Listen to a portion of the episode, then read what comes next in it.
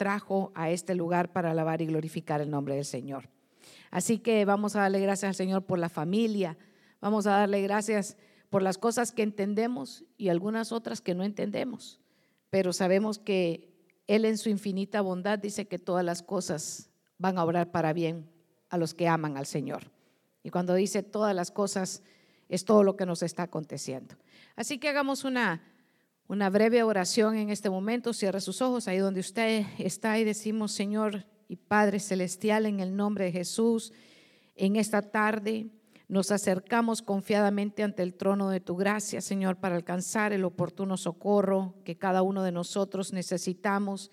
Presentamos las peticiones de todos tus hijos en esta hora, cualquiera que sea su necesidad, cualquiera que sea su circunstancia en este momento, Señor, te suplicamos que bendigas sobre ellos, Señor, su vida y su familia y que hables en esta hora a nuestro corazón, que sea tu palabra, Señor, en esta hora recibida en buena tierra, Señor. Y desde ya te agradecemos por todo lo que has hecho, lo que seguirás haciendo, Señor, en la vida de toda tu iglesia. En el nombre de Jesús. Amén y amén. Quiero compartirle una escritura que, que ha estado eh, golpeando, se ha estado llenando mi corazón desde, tuvimos una celebración extraordinaria este, este domingo y, fue eh, de verdad de mucha bendición, tuvimos eh, el tiempo de Santa Cena y creo que nos llenamos de gozo en celebrar y, glorificar al Señor por su resurrección. Y eso es eh, la piedra angular de verdad de nuestra fe. Pero ah, ¿qué, de, lo que sigue? Eh, ya celebramos, el Señor nos ha dado vida, nos ha dado y vida en abundancia. Pero hoy, ah, hoy tenemos una, una palabra para, para continuar edificando y sobre edificando de lo que ya el Señor ha puesto en nosotros. Y, quiero hablarle acerca de los odres nuevos. Quiero compartirle acerca de que, que debemos de preparar nuestra vida espiritual para recibir lo nuevo del Señor cada día. Y, estar dispuestos a, tomarlo y a retenerlo, ¿verdad? Para eso necesitamos que, que, Dios esté constantemente renovando nuestro ser. Así que busque en el Evangelio de Mateo, en el Evangelio de Mateo, busque capítulo 9, por favor, y venga conmigo al verso 16. Vamos a leer dos, tres versos y está en Mateo capítulo 9, verso 16 al 17. Dice así, nadie pone remiendo en paño nuevo en vestido viejo, porque tal remiendo tira del vestido y se hace peor la rotura. Verso 17. Ni echa vino nuevo en odres viejos.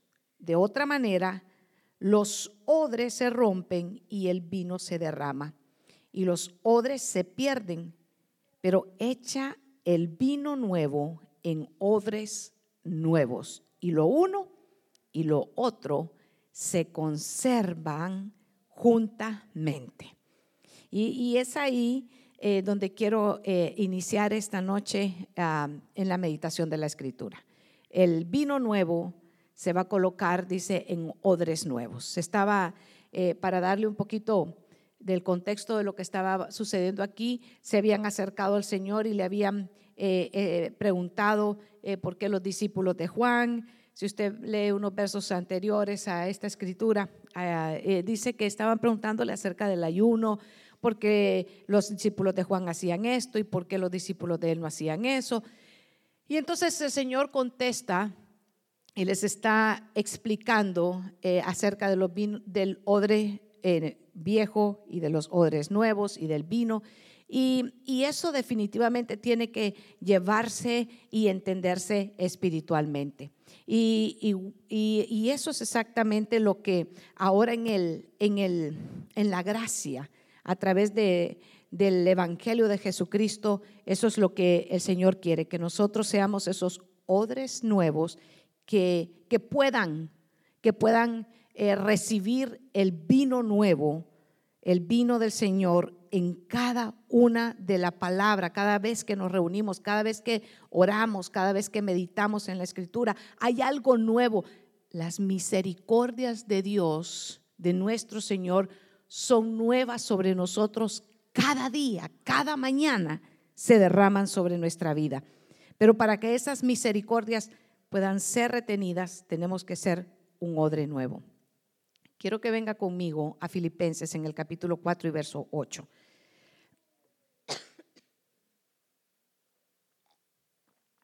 Filipenses capítulo 4, verso 8. Por lo demás, hermanos, todo lo que es verdadero, todo lo honesto, todo lo justo, todo lo puro, todo lo amable, todo lo que es de buen nombre y si hay virtud alguna, si algo digno de alabanza, en esto pensad. Un odre nuevo va a tener las cosas que el Señor está mandando que, detenga y que piense. Y, para eso eh, dice que todo lo verdadero, definitivamente lo verdadero es lo que tiene que estar en nuestro interior, todo lo que se tiene que, sostener. La verdad en estos días, hermanos amados, está sediada.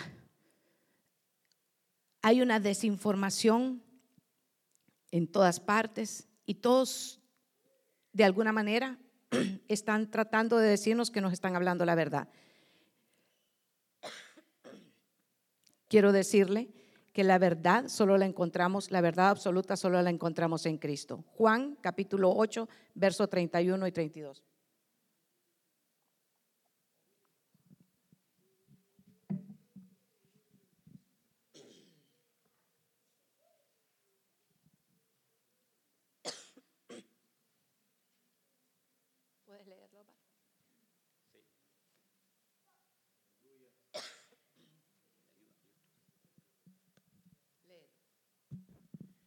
Dijo entonces Jesús a los judíos que habían creído en él, si vosotros permaneciereis en mi palabra, seréis verdaderamente mis discípulos.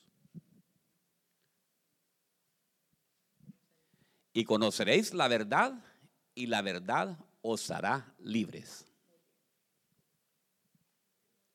Partiendo de esta escritura y de lo que el Señor nos dice acerca de los odres, en esta porción de Juan 8, capítulo 8, verso 31 y 32, nos habla acerca de lo que el Señor dice acerca de la verdad. Cuando conocemos a Cristo, definitivamente su verdad y Él que es verdad está en nuestra vida. Jesús habla que si nos mantenemos en Él y somos fieles a lo que Él nos ha enseñado, entonces seremos sus discípulos y podemos retener su verdad. Eso es importante para nosotros que nos reunimos como iglesia.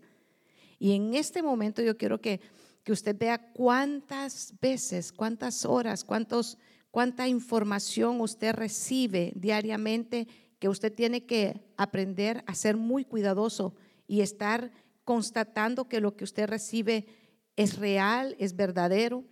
Y, especialmente em, hoy en día que, todos tienen tanto acceso, ¿verdad? A las, a las redes de información, nos están eh, enviando, nos están saturando de cosas que parecen ser reales, pero a la verdad que no lo son. Y, es una guerra, es una guerra constante que, está siendo enviada a nuestros pensamientos. Curiosamente, todos eh, están tratando de decirnos y mostrarnos de que están hablando de la verdad, pero realmente que, que cuando nosotros analizamos y, ponemos y meditamos en lo que estamos recibiendo, tenemos que confiar que, que verdaderamente solamente en Cristo es que nosotros podemos estar seguros que estamos recibiendo la verdad absoluta. Eh, quiero que usted siga conmigo en Primera de Juan, capítulo 5, verso 20. También sabemos que el Hijo de Dios ha venido y nos ha dado entendimiento para que conozcamos al Dios verdadero y estamos en el verdadero con su Hijo Jesucristo. Este es el Dios verdadero y la vida eterna. ¿En quién tenemos la verdad? En Dios. ¿En quién tenemos la verdad? En Jesucristo. Las modas van y vienen. La cultura cambia dependiendo de los países y de donde nosotros eh, podamos estar de visita, pero la verdad en Dios permanece para siempre. Lo que Él ha creado, así es. Así que solo podemos reconocer lo verdadero de lo falso si permanecemos siendo discípulos fieles. ¿Y cómo, qué hace un discípulo? Un discípulo sigue lo que le ha modelado su maestro, lo que le ha enseñado su maestro es lo que hace el discípulo. Así que necesitamos meditar y entender que la palabra del Señor es donde encontramos la verdad absoluta. Y quizá usted está pensando, pues fíjese que yo no soy muy fácil de, yo no soy engañable, estará diciendo usted, a mí no me aplica mucho este, este mensaje. Y yo lo voy a llevar a la escritura y va usted a, a ver que que sí podemos ser eh, engañados, sí podemos ser engañados y necesitamos nosotros meditar y pedirle constantemente al Señor y no tomar decisiones con el hígado así rápidas, sino que todo lo que viene y todas decisiones mayores en la familia, en el matrimonio, en el trabajo, tenemos que meditar y pedirle al Señor que tengamos la dirección de Él. Espero que, que así sea, que usted no sea de, de los que se, eh, se dejan eh, manipular o se dejan engañar por lo que, lo que constantemente estamos recibiendo. En Mateo 24, verso 24 dice, porque se levantarán falsos cristos y falsos profetas y harán grandes señales y maravillas de tal manera que engañarán de ser posible aún a los escogidos. Así que sí se puede si nos tenemos, si no tenemos cuidado, sí puede uno caer en el engaño, sí puede ser un, un odre que no está recibiendo y que no está sosteniendo. Y aún estoy hablando con gente que constantemente puede estar diciendo, pero yo estoy eh, recibiendo la palabra del Señor. Pero el, el, asunto aquí es cuánto estamos reteniendo de la palabra de Dios, cuánto el consejo de Dios está en nuestra vida y qué tanto es aplicable a nosotros, porque nosotros podemos estar escuchando mucho y reteniendo poco, porque el odre puede estar gastado, porque el odre puede estar viejo, porque el odre puede ser que no está reteniendo y puede ser un odre religioso, un odre, ¿sabe qué? Como los que le estaban cuestionando al Señor, eh, ¿por qué tus discípulos comen? Eh, ¿Por qué los discípulos eh, de Juan ayunaban y, los tuyos no ayudan? Entonces, ese es un odre viejo, ese es un odre que no está reteniendo el consejo del Señor, sino que sabe que lo hace por costumbre. Viene a la iglesia tal vez porque, porque está buscando alguna otra cosa que no sea primeramente buscar al Señor. Así que en ese sentido tenemos que que guardar la palabra, pero también aplicarla a nuestro caminar. Y tenemos que entender que en este tiempo se van a levantar eh, eh, personas, profetas, eh, maestros, y, nos van a querer decir que ellos tienen la verdad, cuando la verdad tenemos que ir a la, a la, escritura y tenemos que examinar lo que, lo que estamos recibiendo.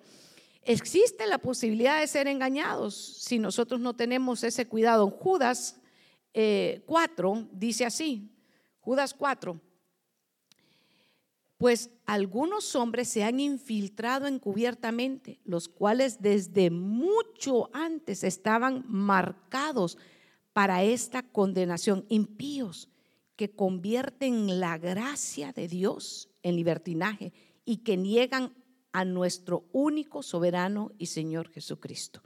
Fíjese que eh, ya Judas está hablando de lo que nosotros ahora estamos viendo. Y se miraba entonces y se mira hoy en día. Hay muchos que están siendo infiltrados. Y cuando hablamos infiltrados es que están dentro, es que están dentro. Miren, no es tanto de preocuparse lo que nosotros vemos allá afuera, lo que el mundo está hablando. El problema es que nosotros en nuestro odre, en nuestro ser, estemos tomando lo que, lo que las modas, lo que la cultura ya tiene y lo querramos imponer y se lo querramos, ¿sabe qué? Decirle, eh, no, es que, es que Dios eh, me dijo o Dios me... gracias, hermano. Bendición. Ah, muchísimas gracias. Y, y, es ahí donde nosotros tenemos que tener mucho cuidado. Y cuando hablaba de estos infiltrados, hermano, yo quiero que rápidamente Venga conmigo al libro de Josué en el capítulo 9, verso 1 al 4. Esto nos hace llegar a una escritura, esto de los infiltrados, esos de los que habla Judas en el, en el verso 4, porque solo tiene un capítulo. Me hace llegar a una escritura que habla de unos que se infiltraron. Y le dije que nosotros a veces decimos, no, este mensaje a mí no me aplica porque yo, yo verdaderamente reconozco lo que es verdadero de lo que es falso y, y no hay ningún problema. Pero fíjese que yo le voy a hablar de un soldado, yo le voy a hablar de un hombre de Dios. Yo le voy a hablar esta noche de alguien que estaba sirviendo al Señor y que estaba ganando batallas para el Señor y que estaba levantado como un líder ¿Para qué? Para, para guiar a un pueblo de, de la esclavitud saliendo de Egipto, entrando a la tierra prometida. Y ese no es otro más que Josué. Y sin embargo se le infiltraron. ¿Y de qué dice Judas? Que algunos se han infiltrado. Y fíjese que aparentan hablar verdad y en realidad no tienen verdad en ellos. Nosotros tenemos que basarnos en lo que dice el Señor, en lo que dice la palabra. Y algunos se ofenden por lo que dice la palabra. No, es que eh, yo no creo que, que, Dios mande al infierno a nadie porque Dios es bueno. Y han hecho, eh, me, va a perdonar el, el, comentario, tal vez se oiga tan, poco eh, fino, pero, pero la verdad que muchos han hecho un Dios a la medida de ellos. Dios no, es, no se adapta a la medida de, de nosotros. Somos nosotros los que nosotros tenemos que adaptarnos a lo que dice la palabra del Señor. José 9, 1 al 4. Los reyes, dice, de los amorreos, cananeos, heveos, jebuseos, se enteraron de lo sucedido. Estos reyes vivían a la orilla del occidente del río Jordán, en las montañas y en las llanuras y en toda la costa del mar Mediterráneo, hasta las regiones del Líbano entonces todos ellos se pusieron de acuerdo y se aliaron para enfrentarse con Josué y los, israelitas. Sin embargo, los hebeos que vivían en Gabaón supieron lo que Josué había hecho con las ciudades de Jericó y Jai. Y decidieron engañarlo y se pusieron en camino, echando sobre sus asnos costales y cueros de vino viejos. En otras versiones dirá odres viejos y rotos y remendados. Y también se pusieron ropas y sandalias viejas y remendadas y tomaron para el camino únicamente pan seco, mohoso. Y cuando llegaron al campamento de Gilgal, dieron a Josué y a los israelitas, dijeron lo siguiente. Bien, quiero explicarle que estos gabaonitas se infiltraron, estos se hicieron pasar por gente que venía de tierras lejanas, se le infiltraron a un hombre, a un hombre de Dios. Y, y, ahí es donde, donde yo estaba meditando, y yo le decía, Señor, cuánto nosotros como pueblo del Señor tenemos que tener cuidado, porque se nos presentan con actitudes eh, espirituales y en realidad no están trayendo el mensaje del Señor. Los gabaonitas se presentaron delante de Josué, pero ¿cómo se presentaron? Ellos trajeron unas vestiduras haciéndose pasar por lo que no eran. Y le hicieron, eh, ellos escucharon, fíjese, ellos escucharon de las victorias, ellos escucharon de lo que el Señor estaba haciendo con, con Josué y llegaron y, se, y pretendieron, se le infiltraron y dice que la intención de estos era engañar. La intención de ellos era hacerse pasar por lo que no eran. Y Josué, el, el asunto, que a pesar que era un hombre de Dios, que a pesar que había sido formado por Moisés, que a pesar de que, que estaba, sabe que constantemente peleando batallas, fíjese que en esta ocasión Josué no consultó al Señor sino que se dejó llevar por lo que tenía delante de sus ojos. Qué difícil es para un creyente, para un cristiano, para un hijo nacido de Dios, dejarse llevar por lo que tiene delante, solo por lo que ven sus, ojitos naturales. Y ahí muchos caen en el engaño. Y, mire qué, qué importante es lo que, lo que dice el verso 7. Y los hombres de Israel dijeron a los hebeos, estoy en Josué capítulo 9 siempre, pero estoy en el 7 al 9. Quizá habitáis en nuestra tierra. Fíjese, se pusieron a pensar, no, quizás sean que están en... ¿Cómo pues haremos pacto con vosotros? Y respondieron a ellos, le respondieron a Josué, somos tus siervos. Mire cómo se presentaron. Y Josué les dijo, ¿quiénes sois? ¿Y de dónde venís? José no tenía ni idea de quiénes era, quién tenía delante.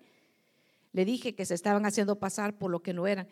Tus siervos, mire, mire cómo se presentan, con qué respeto, ¿verdad? Tus siervos han venido de un país muy lejano. No es cierto, no venían de lejos. Era el siguiente, la siguiente ciudad a la que tenían que entrar. Y a causa de la fama de tu Señor tu Dios, porque hemos oído hablar de Él, de todo lo que hizo en Egipto. Se hacían pasar por gente que verdaderamente buscaba de Dios. Mire, es, eso es lo que, ese es el punto de esta noche, hermano. El punto de esta noche es que, fíjese que nosotros tenemos que estar atentos, alertas, no porque se lo diga, sabe que su hermanazo del alma, usted váyase por lo que le dice el consejo del Señor. Busquemos al Señor primeramente para tomar todas las decisiones, porque después podemos terminar en yugo desigual. Después podemos eh, terminar con uno que pretendía buscar del Señor mientras se iba a casar y ya, casado no quiere buscar nada del Señor. Después podemos terminar con uno, ¿sabe qué? Que no quiere, no quiere buscar, no quiere, no quiere nada con el Señor. Simplemente se estaba haciendo pasar por algo que no era, pero no hemos consultado, no hemos pedido al Señor, no hemos pedido el consejo del Señor. Y la otra cosa es, estamos dispuestos a tomar ese consejo del Señor, estamos dispuestos a soltar cosas que creemos que verdaderamente es que me pertenecen y ah, no estamos consultando primeramente el hay, el, hay un elemento de engaño perpetrado por estos gabaonitas. A, esto, ¿sabe qué? Eh, a este elemento de engaño, este, solo lo voy a hablar de tres, pero a este primer elemento de engaño le llamo yo hablando con el enemigo. Hablando con el enemigo, se ponen a dialogar con el enemigo. Se ponen a ¿y tú qué piensas? No, pues yo y, y empiezan a filosofar. No, yo considero que, que lo que tenemos que hacer es esto y lo otro y desechan el consejo de Dios. No, eso es, eso olvídate, eso es, eso es muy religioso, eso es muy legalista, le dicen. Eso de, de ir constante, no, sí, con el Señor con que vayas en, en Easter, el, el, domingo de resurrección y en Navidad es suficiente. ¿Para qué vas a buscar de más? Y empiezan a, escuchar, y a veces son compañeros, a veces son familiares, pero no vamos eh, al, al consejo del Señor primeramente. El enemigo conoce la palabra. ¿Cuántos saben que el enemigo conoce la palabra? Y la conoce muchas veces mejor que muchos cristianos que solo sacan la Biblia el domingo que vienen a la iglesia y la dejan metida en el carro toda la semana. Mejor que le siga dando tos a la pastora porque ahora ya ya calentó motores y entonces ahora ya el asunto ya se va a poner serio. Agárrese porque ya el Señor ya hizo el trabajo, ya hizo la obra. Josué en el capítulo 9, verso 10 dice, ahí está hablando, mire, hablando con el enemigo. Y el verso 10, y todos los que hizo a los dos reyes, a los amorreos que estaban al otro lado del Jordán, y a Og, el rey de Basán, que estaban, y fíjese, le empiezan a decir, entonces le dice el verso 11, hagamos un pacto. El verso 11 pone, me dijo, por lo cual nuestros ancianos y todos los moradores de nuestra tierra nos dijeron, tomad en vuestras manos provisiones para el camino, id al encuentro de ellos y decirles, nosotros somos vuestros siervos. Hacer, aquí dice alianza, en la versión que yo tengo dice, hagamos un pacto. Pongámonos de acuerdo, pues, pongámonos de acuerdo, aunque, aunque la otra persona no tenga nada de deseo de buscar del Señor, pongámonos de acuerdo, no importa hagamos negocios. Y sabe que el, el otro sabe que es, es, una persona que busca para el, para el mal, pero a veces terminamos asociándonos con gente que no busca nada del Señor, pudiendo eh, eh, buscar, eh, asociarnos y buscar gente de, de santa influencia para nuestra vida, agarramos gente que no quieren nada con el Señor. Y este, fíjese, empiezan a sacarle los elementos del engaño. Los gabonitas que llevaban pan enmohecido, fíjese, mire el elemento. Llevaban odres de vino, pero viejos, rotos. Y yo quiero hablarle de esos dos elementos. Usted sabe muy bien que Jesucristo es el pan de vida. Lo que nosotros tenemos que comer es el pan nuestro de cada día, es diaria. La palabra de Dios en nuestro ser es diario. No es cada ocho, no es cada ocho días, no es cada quince días, es diariamente. Y no me malinterprete, yo no le estoy hablando de que, de que eh, eh, condenando o algo porque no, no venga usted a la casa del Señor. No, estoy diciéndole que en lo íntimo nosotros tenemos que tener diariamente el consejo, la palabra del Señor tiene que ser nuestro alimento diario. El pan nuestro de cada día, hermanos amados, es buscar fresca aquella, sabe que aquella palabra que lo alimenta, que lo sostiene, que lo levanta, que lo anima, que lo exhorta. Muchas veces la palabra del Señor no es para dormirnos sobre, sobre ella, porque algunos la agarran para, mira, fíjate que tengo, he tenido mucho insomnio, vieras cómo me cuesta dormir. No, agarrate el Salmo 119, léelo revés y derecho y te vas a dormir y lo agarran como un somnífero. Eso no es la palabra del Señor. La palabra del Señor es el pan de vida. Jesucristo es el pan de vida. Así que nosotros tenemos que ver el elemento que traían de engaño. Los cababonitas traían pan enmohecido.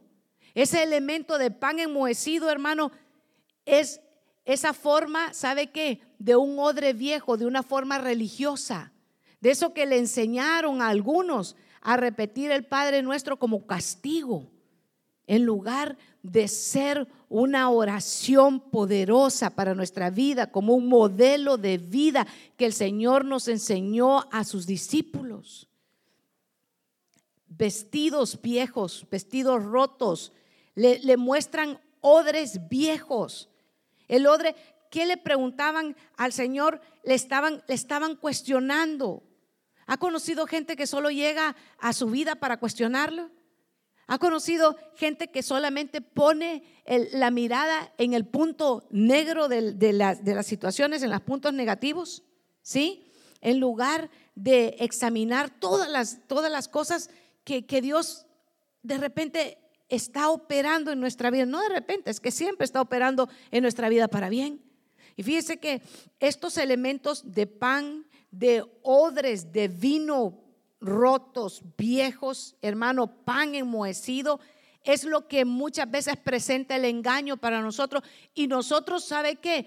Tenemos que estar listos, tenemos que estar preparados, tenemos que estar, ¿sabe qué?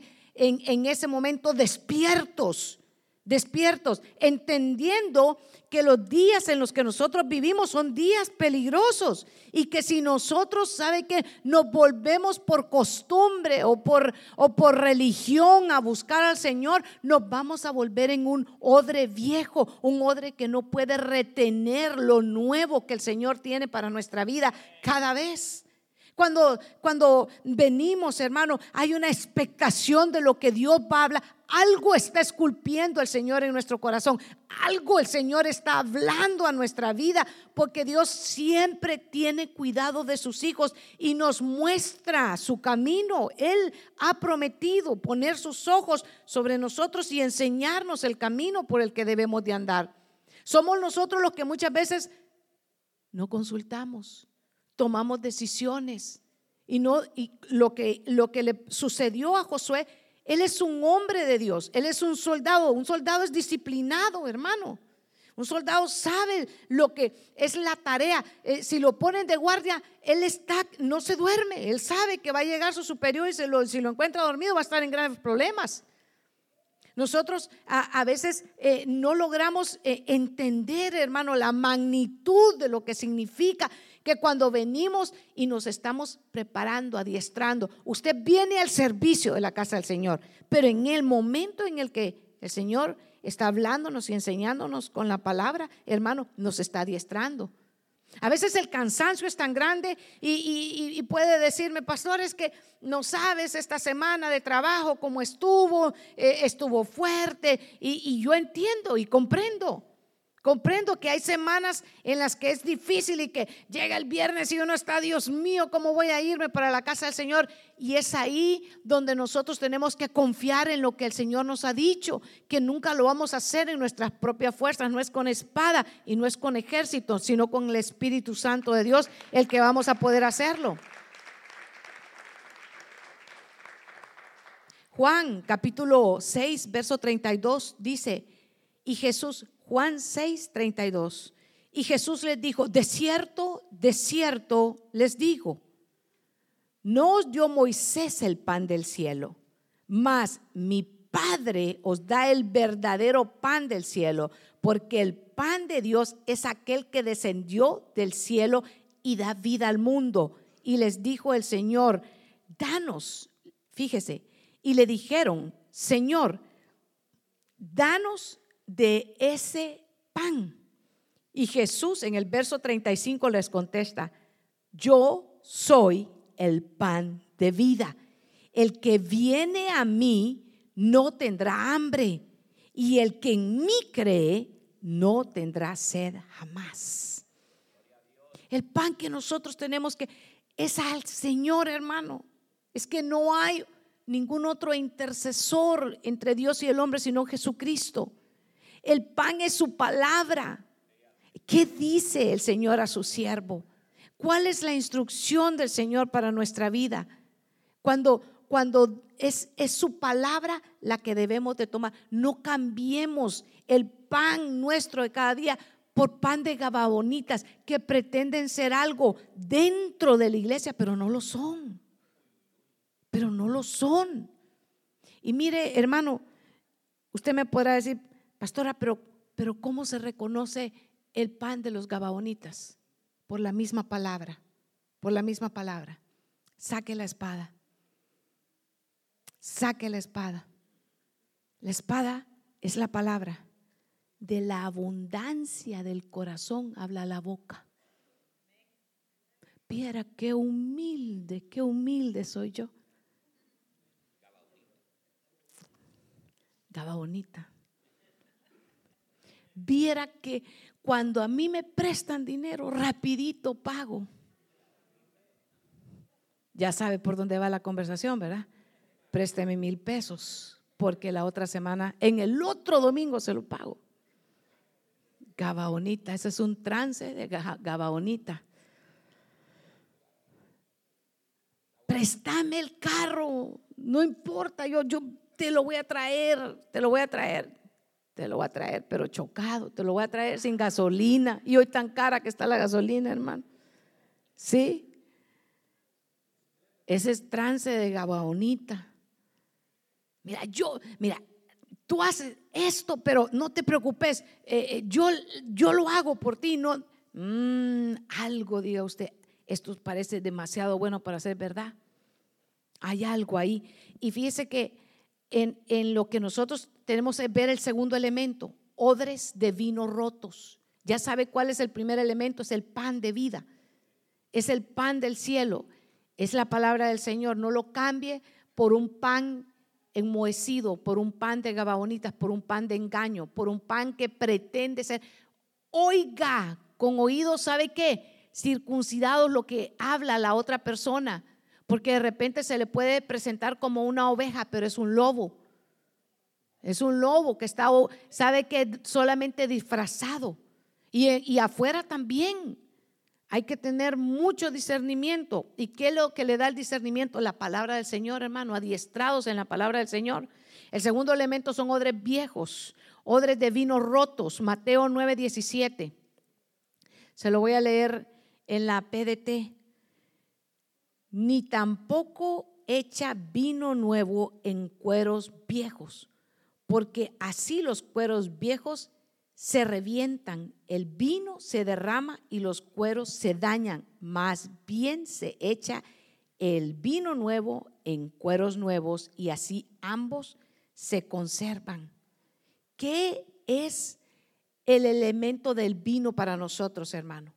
El elemento, el elemento del vino es la renovación del nuevo pacto para nosotros. Es el evangelio de Cristo.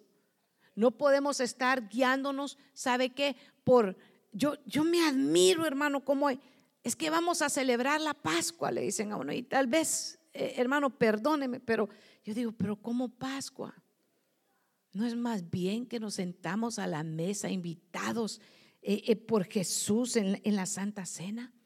Porque nosotros no estamos ya celebrando ritos, no, no tenemos que andar detrás de, de, fiestas que, que, marcaban, ¿sabe qué? Que eran una sombra de lo que en realidad había de acontecer. Lo que ha acontecido es que Cristo ya vino y pagó por usted y por mí y ahora a través de Él tenemos entrada delante de nuestro Padre Celestial. Hoy nos podemos sentar y cada uno de nosotros podemos ejercer el sacerdocio que el Señor nos ha entregado, hermano amado.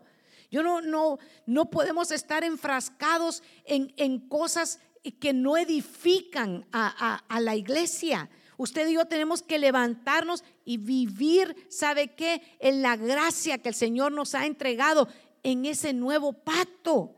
Acercarnos con alegría y con gozo cuando venimos a la casa del Señor, porque venimos a comer pan fresco, porque venimos a tomar el vino del Señor, porque podemos celebrar con libertad en la alabanza, gozarnos y sabe que también alabar al Señor y presentar nuestra adoración al Señor. Ya no necesitamos un sumo sacerdote, hermano, para que lo haga por nosotros y pague eh, por nuestras culpas una vez al año. Ya Cristo Jesús a través de su sangre lo hizo y ahora nosotros podemos venir constantemente, hermano, lo que le estaba diciendo, ir a la intimidad con el Señor diariamente y podemos, hermano, ser renovados diariamente, renovados en el entendimiento, renovados en nuestras fuerzas, renovados en todo lo que necesitamos necesita nuestra vida espiritual para que no quedemos como odres viejos, para que no nos quedemos oxidados, hermano amado.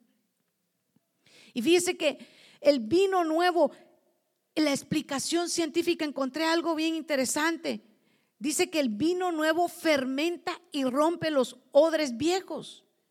Entonces, no, fíjese que no cede ante la, la energía liberada por lo que por la fermentación del vino. El vino nuevo se ha de echar en odres nuevos, los cuales ceden ante las energías liberadas. Este es el sentido literal de la imagen de lo que el Señor nos está enseñando. Vino nuevo, el Evangelio de Cristo. La, la buena, fíjese, nueva de salvación anunciada por Jesucristo en palabra, en hecho, tanto como su misma persona. Es el vino nuevo para nosotros. Porque si se pone en vino en la estructura de una mentalidad religiosa, usted no se va a gozar en el Señor, hermano. Siempre va a andar viendo que quien predica, siempre va a andar viendo que quien, todos los defectos. Y, y eso es terrible, poder no venir con libertad a la casa del Señor. Es que no me gustó esto, es que no. O buscando, ¿sabe qué? Los defectos en su hermano. ¿Quién sabe qué? Es tan fácil encontrar los errores y los defectos en otro. Vea que es bien fácil. Solo tenemos que tener al frente un ratito y le vamos a encontrar, porque así de sencillo es. Pero, pero en el Evangelio de Cristo, hermano, el Señor nos muestra que el vino nuevo tiene que estar puesto en odres nuevos. Y Él ha permitido en su bondad y en su misericordia por el Evangelio que nosotros podamos nuestro corazón tiene que ser un odre nuevo para recibir lo nuevo que el Señor tiene para nosotros cada vez que venimos, cada vez que entramos y cada vez que, que leemos la palabra. Hay algo nuevo para nosotros. Odres viejos, las tradiciones. Odres viejos es mirar con ojos, ¿sabe qué? De fariseos a los hermanos fariseos buscándole, aplicándole eh, la ley a, todo, a toda la gente, pero es porque hacen esto y porque hacen lo otro. Y ahí dejamos de recibir lo nuevo del Señor para nuestra vida. El, el odres nuevos son también las, la nueva, ¿sabe qué? Las nuevas actitudes que el Señor nos permite que tengamos. Amado, No seas vencido de lo malo, sino vence con bien el mal. Esas son, son una, una renovación de nuestra mente. Cuando aprendemos, ¿sabe qué? A dar. Cuando aprendemos que, que, el momento de la ofrenda ya no es el momento tan, tan, eh, sabe, amargo, sino se convierte en dulce porque sabemos que es la voluntad del Señor y que Él se agrada. Pero cuando venimos con una mente, eh, eh, hermano, farisea, con, religiosa y como odre, como odre eh, viejo, quiere que, quiere que le diga qué es lo que uno piensa a la hora de la ofrenda. ¿Y para qué quiere el pastor tanto dinero? Porque no ha sido renovado. Ay, ¿y para qué vas a ir hoy viernes? ¿No ves que ya fuiste el, el domingo? Estoy cansado. Estoy fastidiado. Si lo mismo van a decir que la semana pasada. Es es un odre viejo.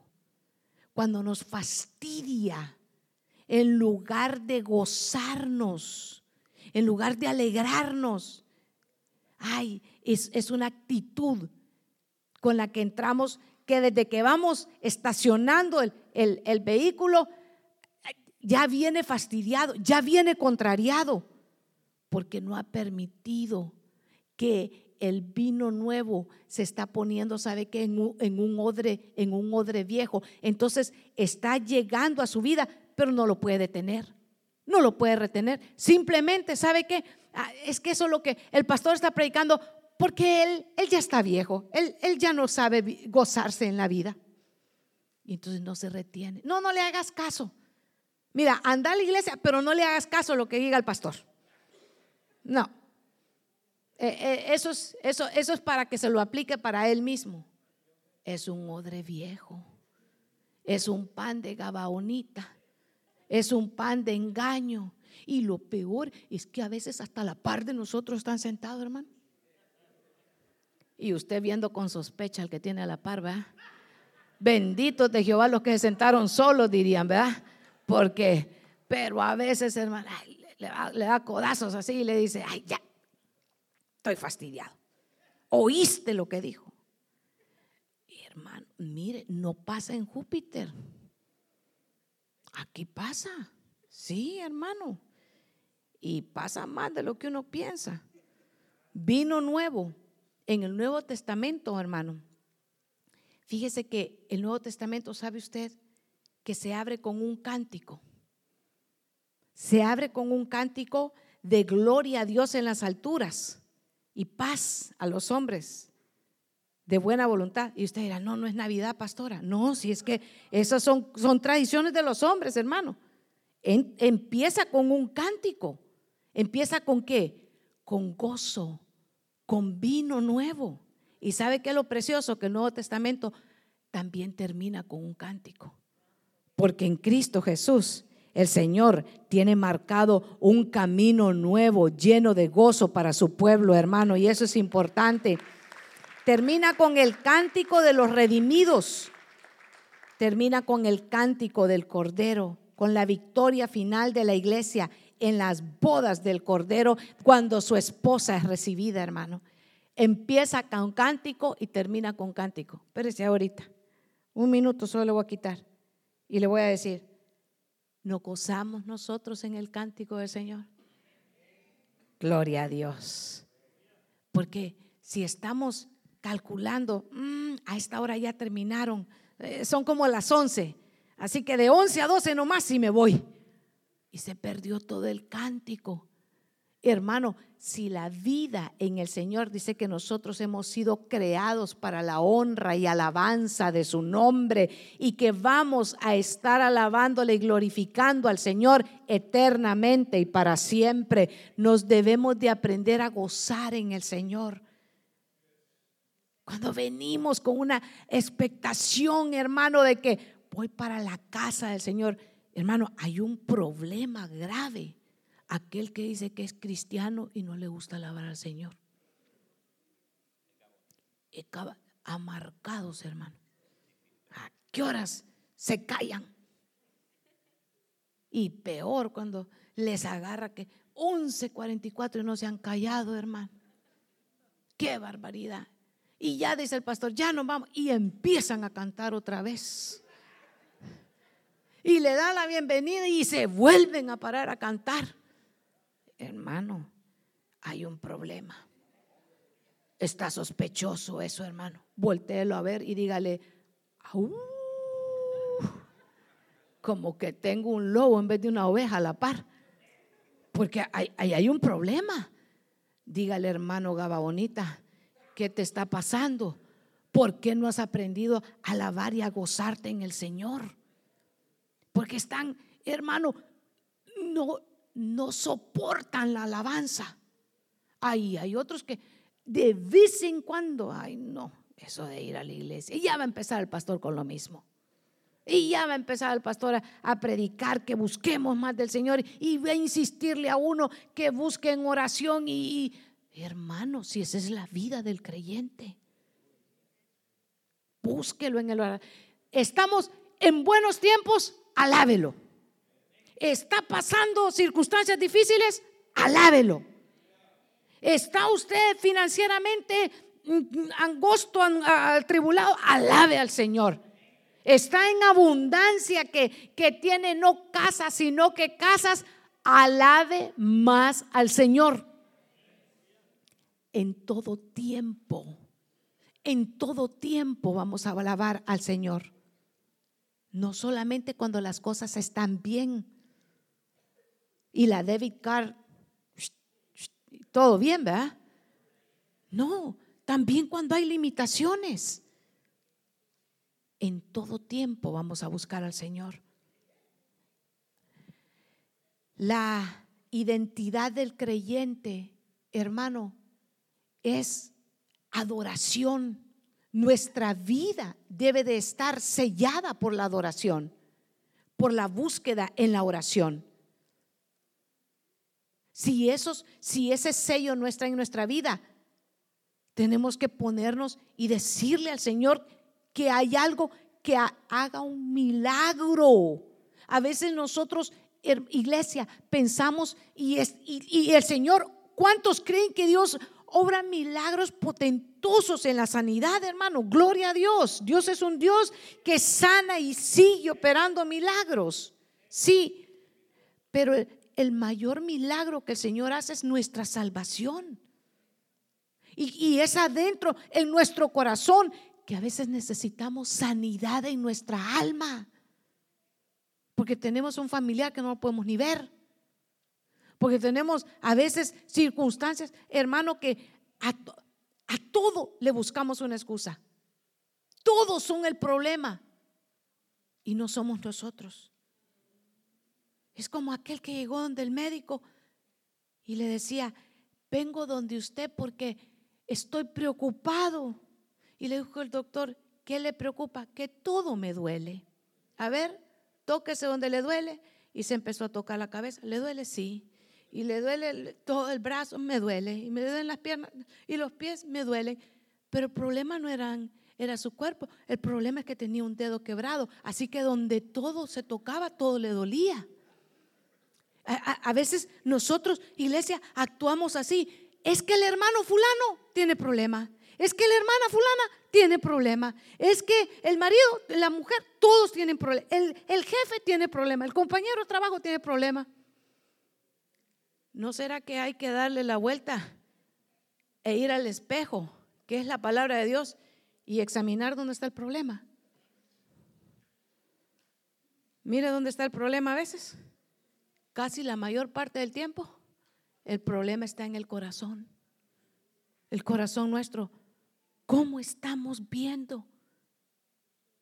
¿Qué estamos aceptando? Ay, es que agarre la, agarre la nueva moda, pastora. Así son las cosas ahora. ¿Ok? Agarre. Eh, y empiezan a traernos, ¿sabe qué? Agendas de Satanás, a querernosla imponer en nuestros niños y en nuestros jóvenes. Y el que tenga oído para oír, oiga. Y el que tenga entendimiento, entienda. Porque el Señor, porque el Señor dice su palabra, varón y hembra los creó.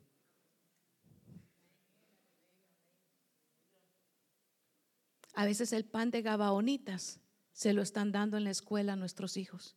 Y nosotros, sí, sí, sí, que vaya para la escuela, tranquilo. Y nunca te sientas en la mesa para conversar con tu hijo.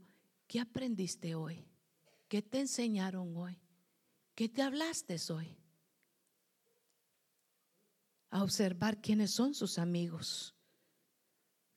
Porque de repente las agendas de Satanás están siendo compartidas por, por las mismas instituciones donde estamos mandando a nuestros hijos.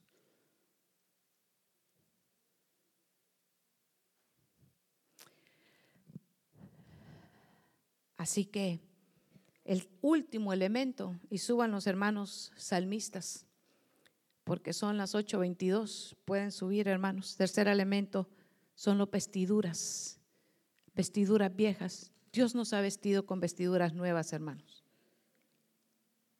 Dice Colosenses capítulo 3, verso 10. Con esto voy a cerrar. Ustedes, ustedes se han revestido de una nueva forma de ser. Dios los está haciendo nuevos a imagen de aquel que los creó hasta que lleguen al pleno conocimiento de Él. Hermanos amados, nosotros estamos vestidos de la vestidura de Cristo. Tenemos que aprender que nuestras vestiduras no son vestiduras viejas. Nosotros teníamos una vestidura vieja, pero el Señor en su gracia y misericordia cambió nuestras vestiduras viejas y nos ha revestido de vestiduras nuevas a través de su sangre. Así que nosotros tenemos que aprender a andar en esa novedad de vida que Cristo Jesús nos ha dado, vestidos de una nueva vestidura. No podemos quedarnos, hermano, como un odre viejo, con vestidos viejos, comiendo pan enmohecido, cuando en Cristo Jesús Él nos ha dado nueva vida, nuevas vestiduras, nos ha dado un nuevo vino, nos ha dado odres nuevos, nos ha dado un pan nuestro de cada día, todos los días de nuestra vida, hermano. La iglesia, la iglesia tenemos que aprender a meditar diariamente en que es necesario que nosotros, amados hermanos, estemos conscientes y muy conscientes de lo que nos dice la escritura, que no vayamos a estar siendo infiltrados en la familia, que no tengamos infiltraciones en el mensaje que recibimos de la palabra del Señor, que no tengamos infiltraciones en lo que nuestros hijos están recibiendo. Mándelos, pero hábleles y enséñeles la verdad que es Cristo. No la filosofía suya, no el pensamiento suyo, porque los pensamientos nuestros no son los pensamientos de Dios. Los pensamientos de Dios son altos y la verdad absoluta solo está en Cristo Jesús. Los hombres, hermano, fallan, pero Cristo Jesús jamás te va a fallar. Él permanece para siempre.